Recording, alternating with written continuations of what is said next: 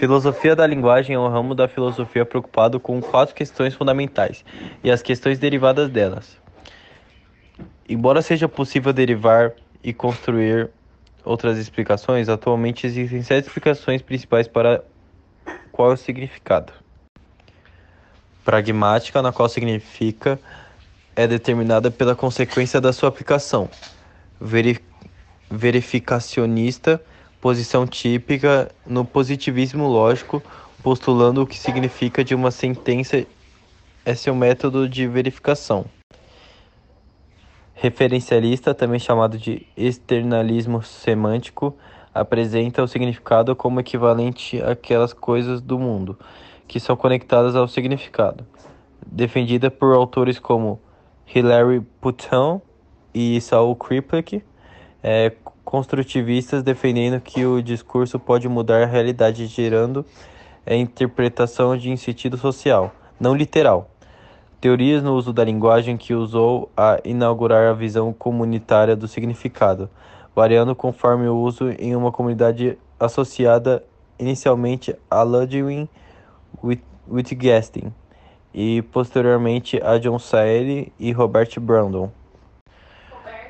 Verdade condicional apresentada ao significado como as condições nas quais uma expressão pode ser verdadeira ou falsa, iniciada por Gottlob Frege, Frege e representadamente atualmente por autores como Alfred Tark e Donald Davidson. Ideia associada aos filósofos do imperialismo britânico como David Hume e John Locke. Entende que o significado é uma meramente um conteúdo mental provocado pelo símbolo.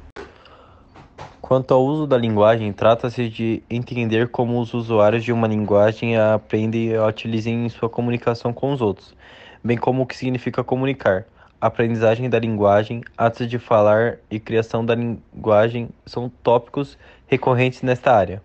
A compreensão da linguagem toca alguns elementos da filosofia da mente, uma vez que se trata de como a mente dos falando e do ouvinte que interprete o falando se relacionar com a linguagem. A questão da relação entre linguagem e realidade, investigação geralmente chamada de teoria da referência, envolve as questões relacionadas à linguagem. A verdade e o mundo trata-se de investigar qual tipo de significado pode ser verdadeiro ou falso.